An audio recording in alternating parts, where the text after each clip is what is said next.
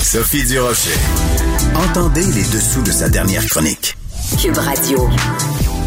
Il y a quelques semaines, euh, à l'émission, je vous avais proposé une entrevue avec euh, Louise Turcotte, ex-infirmière en santé mentale, mère d'un adulte euh, autiste qui voulait tirer la sonnette d'alarme et attirer notre attention sur la situation de cette de cette partie de la population. Mais là, Madame Turcotte m'a réécrit au cours des derniers jours pour alerter notre attention sur un autre sujet qui est celui de la vaccination. Les adultes autistes ou avec une déficience mentale vont être vaccinés seulement dans le groupe 8. Vous savez, on a établi un ordre de priorité pour les vaccinations et le groupe 8, donc, c'est les moins de 60 ans avec des maladies chroniques. Ben, c'est beaucoup trop tard. Ça va se faire beaucoup trop tard. On en parle donc avec Madame Turcotte. Bonjour. Merci de m'avoir écrit, Madame Turcotte. Vous avez bien fait. Oui, bonjour. Ça me fait plaisir. Alors, racontez-nous ce qui se passe, Madame Turcotte. Ben, c'est ça. Euh, le 13 janvier, j'avais écrit au ministre euh, Lionel Carman pour euh, y faire part de, mes insatisfactions, tout ça, par rapport au centre de jour et tout ça. Et, et par rapport à la vaccination. Puis hier, je reçois une lettre de M. Daniel Sarré, directeur général de la vaccination à Québec, qui m'écrit, parce qu'on n'avait pas l'ordre de priorisation. Il disait qu'il était mm-hmm. priorisé ces jeunes-là, mais on ne savait pas où. Euh, à quel endroit sur 10 qui était priorisé? Puis hier, j'ai eu la réponse qui était priorité 8. Euh, puis c'est bien écrit dans la lettre, priorité 8, c'est avec le moins de 60 ans avec maladie chronique. Ce qui fait que euh, si on regarde ça, là, c'est 8 sur 10 sont priorisés dans le bas de la liste. Oui. que ça, ça m'a comme fait sursauter. j'ai trouvé ça épouvantable parce que lors de la première vague, cette clientèle-là, autiste, qui sont on va dire, enfermés ou dans des résidences intermédiaires depuis mars 2020 pour la plupart. Euh, eux autres, ils n'ont pas eu leur centre de jour ont fermé. Euh, mm-hmm. Ils n'avaient pas le droit d'aller chez leurs parents. Ils n'avaient pas le droit d'activité physique. Ils ont été extrêmement confinés, puis ils étaient dans les groupes vulnérables. Là, lors de la vaccination, ils sont plus dans les groupes vulnérables, ils sont dans le bas de la liste, 8 sur 10. Fait une incompréhension, une incohérence dans leur décision. Moi, je ne hmm. comprends pas vraiment pas du tout leur façon de, de les prioriser. C'est que mm. que je vous ai écrit. Ben oui, mais vous avez bien fait. Alors, euh, je suis allée, euh, j'ai fait quelque chose, Madame Turcotte, je suis allée dans, le dictionnaire. Hein. Des fois, les, les, mots ont leur importance, donc il faut euh, se baser sur les mots. Alors, je suis allée voir dans le dictionnaire. Voici ce qu'est une priorité. Qualité de ce qui vient passe en premier dans le temps ou droit de passer le premier, comme par exemple priorité à droite. Bon, alors, quand on est dans le huitième groupe à se faire vacciner, on s'entend-tu que c'est pas une priorité? non, c'est pas une priorité. Puis surtout que euh, moi, ce que je comprends pas, c'est que ils ont déjà, tu sais, les garderies étaient ouvertes, les écoles étaient ouvertes, mais eux autres, ils ont été confinés depuis le début, ils ont été privés de tout. Puis euh, là, tout d'un coup, euh, ils sont encore mis dans le bas de la liste pour, pour la vaccination, ce qui fait que le centre de jour est toujours pas ouvert. Mais l'incohérence que j'ai aussi, c'est que j'ai euh, ah, j'ai reçu un appel la semaine passée de Dius me disant que euh, présentement, il était à préparer les dossiers, les autorisations des curateurs, tout ça pour la vaccination préparée, mais qu'on n'avait pas de date à venir. Mais en même temps, euh, les centres de jour pourraient réouvrir le 8 mars, possiblement après la relâche. Mais encore là, c'est incohérent parce que si ils ont été fermés toute l'année pratiquement, sauf une couple de semaines en septembre. Comment se fait-il que tout d'un coup, oui, ils vont alléger, il y a moins de cas dans la population, mais ils vont ils vont euh, réouvrir euh, une journée de semaine pour ces jeunes-là, leur centre de jour, sans être vaccinés, ce qui fait que ça, ça, pas debout. ça, les, ça les met à risque. Puis en plus, ben cette clientèle-là, c'est les autistes, les intellectuels et tout autre handicap, ils portent pas le masque, ils comprennent pas la distanciation, distanciation physique, c'est très difficile pour eux. Donc, ils vont leur donner genre une journée semaine, comme ils ont fait à l'automne, à la place de cinq jours semaine. Fait qu'ils vont être encore pénalisés. Puis là, s'ils s'infectent, ben là, on est, ils referment à nouveau, puis on est encore dans, dans, dans la, on va dire dans la merde, comme on dit, parce que les parents euh, aussi sont très, très euh, enragés de pas pouvoir envoyer leurs enfants. Il y en a qui les enverront pas parce qu'ils vont avoir peur qu'ils, Bien sûr. attrapent la COVID, là, parce qu'ils sont pas vaccinés. Ben, non seulement, mhm. non seulement ne seront-ils pas vaccinés, puisqu'on le comprend, là, c'est pas dans les priorités du gouvernement, mais le point que vous venez d'amener, Madame Turcotte, est extrêmement importante, euh, est extrêmement important, pardon, c'est que euh, euh, vous et moi, euh, ou des adultes euh, bien portants, disons ça comme ça, on, on, on, comprend l'importance du masque et on comprend si on nous dit il faut vous tenir, tenir à deux mètres, on l'applique pour notre propre protection et pour la protection des autres. Mais comme vous venez de, de nous l'expliquer, cette clientèle-là, euh, c'est extrêmement difficile de lui faire comprendre ça. Mm. Euh, je pense par exemple à des gens qui sont non-verbaux ou des gens qui sont vraiment dans leur univers. Ben c'est impossible. Donc, comment se fait-il que le gouvernement n'est pas capable de comprendre cette réalité-là? Moi, je ne sais pas pourquoi ils comprennent pas. C'est comme si c'est toujours ces personnes-là qui n'ont pas de voix, qui sont, ben moi, mon fils est non-verbal aussi. Euh, ils n'ont pas de voix pour s'exprimer. Ils n'ont pas de, c'est pas eux autres qui vont chialer le plus. C'est, ils chialeront pas nécessairement, ça va être leurs parents. Mais ça reste que c'est comme si euh, cette pas minorité, parce qu'il y a quand même beaucoup de monde, ça implique quand même beaucoup de monde, mais euh, ils sont pas entendus. Puis souvent, ils passent en dernier. C'est toujours la même affaire. Euh, ils disent qu'on a de l'équipe de comment ça qu'il n'y a pas de discrimination, mais moi j'y crois pas. Euh, il y en aura toujours dans ces vis-à-vis ces, ces, clientèles-là. Puis moi, ça, ça me fâche vraiment parce qu'en plus euh, de leur empêcher toute activité physique, de voir leurs parents fermer des centres de jour, ben il y en a qui sont désorganisés, ça a amené des problèmes de comportement, des excès Ah oui, hein? Oui, j'ai plusieurs. Fait que moi, je trouve je trouve que ça fonctionne pas. Puis l'autre incohérence que j'ai notée, peut-être que c'est parce que je suis infirmière puis je vois plein de choses. Mhm. Euh, l'autre affaire, c'est que dans Charlevoix, euh, ils ont été vaccinés, les ARI, RTF, euh, les autistes, tout ça, parce que c'est ça, c'est une région, mais ils ont vacciné les ah. ARI. Fait que c'est dans le même CIUS que la capitale nationale. Fait que pourquoi Québec, on ne l'est pas? Pourquoi qu'on est remis sur la tablette priorité 8? Puis en même temps, ça fonctionne pas parce que ça devrait être la même chose pour tout le monde. Puis pourquoi qu'ils vaccinent pas comme les RI, RTF des personnes âgées, puisqu'ils étaient au début une clientèle vulnérable? Vulnérable. Mhm.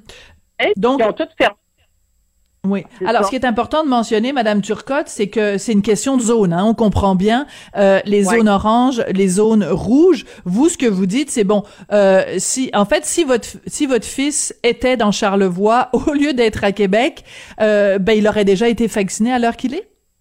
Probablement, oui, possiblement. Moi, c'est la réponse que j'ai eue de du monde qui vaccine dans Charlevoix. Moi, j'ai quand même des contacts, fait que c'est ça qui m'a été dit. Ils ont été vaccinés parce qu'ils n'iront pas trop quatre fois dans Charlevoix pour. Euh, il y a moins de il y a moins de RI, RTF dans Charlevoix qu'à Québec. À Québec, il y en a beaucoup. Donc, euh, c'est ça. Moi, je pense que oui, ils seraient vaccinés, probablement, oui. Mais vous rendez-vous compte, Madame, euh, Madame Turcotte, quand on y pense deux secondes? Hmm. C'est juste une question de quelques, quelques kilomètres qui font en sorte que votre fils qui aurait pu être vacciné maintenant le sera peut-être seulement en juin ou en juillet. C'est quand même des mois euh, de différence. Et l'autre chose, c'est qu'on est en train de dire que dans une région qui est zone orange, donc parce qu'il y a moins de cas et que la situation est beaucoup plus sous contrôle, que les gens sont vaccinés, alors que dans une zone rouge où justement il y a plus de danger et où la situation est moins bien contrôlée, que c'est là qu'on va moins bien protéger la population vulnérable. Il y a comme une incohérence, là. Oui, puis on retourne au point de départ. Oui, puis euh, moi, je suis en contact avec plein de parents, puis euh, moi, ce, qui ressort, c'est que tout le monde est frustré parce qu'on se dit tout, euh, on n'a pas de, on n'avait pas de réponse claire à la priorisation. C'est la première fois que j'entends que j'avais une lettre qui me disait on est oui. Fait que moi, ça, ça, ça m'a dit enfin, on a une réponse, mais en même temps, euh, la réponse, ça ne nous a pas plu parce qu'on pensait qu'ils commençaient à demander des autorisations, mais moi, j'ai eu l'appel la semaine passée, mais il y a plein de parents qui n'ont eu aucun appel à Québec, fait que je ne sais pas comment ils vont fonctionner. Mais ça reste que moi, je le fais pas juste pour le mien, je le fais pour tout. Tu sais, je veux pas de, de je veux pas de, comment on dit ça, de, de privilèges. De droit, ouais. C'est ça, je veux que tout le monde, puis aussi, si dans une aérie, il y a quelqu'un de 70 ans, probablement qu'ils vont être vaccinés, mais est-ce qu'ils vont vacciner toute la résidence s'ils ont 35 ans, 40? Je suis pas sûre de ça non plus. C'est pas ça qui a été véhiculé. C'est pas clair pour nous euh, toutes leurs consignes, mais ce qui a été dit, c'est qu'ils vaccineraient les personnes de 70 ans qui étaient plus à risque, mais les autres dans la même résidence, Probablement pas. Fait que ça, c'est une autre affaire que je comprends pas. Alors, il y a, y a, énormément de questions, en effet, parce que en vous répondant, Monsieur Paré, Daniel Paré, donc euh, directeur quand même de la, la, campagne de vaccination, c'est pas rien hein, que vous ayez obtenu une lettre directement de, de Monsieur Paré. Donc, votre, votre, dans cette lettre, il répond à un certain nombre de questions, mais en même temps, il répond pas aussi à plein de questions qu'on se pose. Et je veux juste, si vous me le permettez, lire la fin de sa lettre il s'adresse à vous, Madame Turcotte. Donc, euh, par ailleurs, je tiens à vous souligner que malheureusement, la vaccination ne signifiera pas la fin des mesures sanitaires. On parle ici du directeur de la campagne de vaccination. La, la, vaccination ne signifiera pas la fin des mesures sanitaires. C'est l'amélioration de la situation épidémiologique qui permettra la levée des mesures sanitaires et la reprise de certaines activités. Veuillez agréer, Madame, l'expression blablabla de nos sentiments les meilleurs. Donc, il est en train de vous dire alors qu'il est responsable de la vaccination. Bon, premièrement, votre fils ne sera pas une priorité, ça va aller dans la section 8. Et deuxièmement, même si on complète la vaccination, c'est pas nécessairement à ce moment-là non plus qu'on va lever certaines des mesures sanitaires. Donc, par exemple, un certain nombre d'activités auxquelles votre fils aurait pu participer, c'est même pas sûr qu'il va pouvoir parce que il va falloir que la situation épidémiologique générale s'améliore. C'est pas, c'est pas rassurant oui. pantoute, ça? Non, c'est ça. Puis en plus, ben là, il commence à vouloir réouvrir parce que là, le, le, la santé publique, eux autres demandent des allègements. Parce que ça, c'est sûr qu'il y en a qui sont en déconditionnement, mais des allègements. Il y en a des parents actuellement qui sont, ils ont pu, euh, ils peuvent aller marcher avec leurs enfants. C'est nouveau, là. Ils ont des mesures à respecter, tout ça, des petites affaires. Donc, les centres de jour, moi, je suis surpris qu'ils veulent les réouvrir. Euh, ils vont les ouvrir à temps partiel. Ça va être euh, à miette par miette. Puis, tu sais, moi, j'avais obtenu deux jours hmm. l'automne passé suite à une plainte parce que j'avais demandé deux jours au lieu d'un par usager. Je l'avais obtenu, mais ça va être graine à graine. Puis finalement, pour arriver en, euh, s'ils s'infectent à nouveau, parce qu'ils sont pas capables de, faut que les ratios soient petits, parce qu'ils sont pas capables de la distanciation physique, ben là, ce qui va arriver, c'est que ça va refermer, comme les écoles, il faut l'éclosion, mais euh, c'est pas parfait non plus. Mais pourquoi les autres ont le droit d'avoir des éclosions? Nous autres, on, on, on, on, subit ça depuis un an, puis euh, mm. on a deux semaines, une journée à deux jours semaine en septembre, puis depuis ce temps-là, il euh, n'y a rien de réouvert. Fait que je comprends pas pourquoi ils sont séquestrés dans, dans, dans je dis ça de même, hmm. pourquoi ils sont euh, les pires, pourquoi ils n'ont rien, pourquoi ils sont oubliés? Madame Turcotte, une question importante. Comment va votre fils?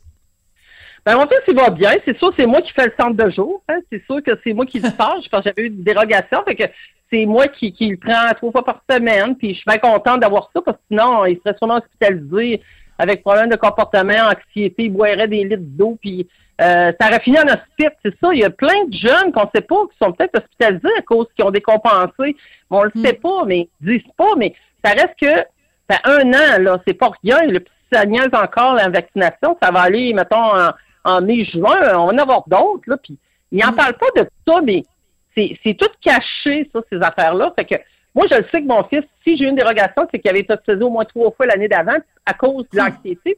Je le sais que ça aurait viré en fait que pour éviter ça, ben moi, j'ai, j'ai comme crié haut et fort, puis j'ai obtenu une dérogation, mais ça reste que c'est la clinique, mais il y a plein d'autres parents que c'est la même ou affaire. Mais euh, moi, ça me je lève les cheveux de sa tête, moi vous dire franchement, hum, d'entendre les autres parents euh, me signifier tout leur désarroi, puis leur découragement, puis leur inquiétude, puis j'ai compris. C'est pour ça que j'ai décidé de sortir, puis quand j'ai eu la belle lettre hier, j'ai dit, mon Dieu, euh, j'en profite euh, pour une fois que le DG m'écrit et non sa secrétaire, euh, je, vais l'envoyer. je vais l'envoyer Bien sûr. Madame ben, vous avez bien fait, Madame Turcotte. Donc, je rappelle que euh, selon cette lettre là du directeur de la campagne de vaccination contre la COVID-19, votre fils, qui est un adulte euh, euh, qui a un trouble du spectre de l'autisme et qui est sourd, il hein, faut, faut, faut quand même le spécifier aussi. Là, c'est quand même ce qu'on peut appeler un cas lourd, si vous me le permettez, Madame Turcotte. donc, Monsieur Paré vous annonce que votre fils appartient au groupe prioritaire 8 donc qui va être vacciné peut-être seulement juin, juillet. Ben écoutez, vous avez bien fait. J'espère que les autorités vont bouger.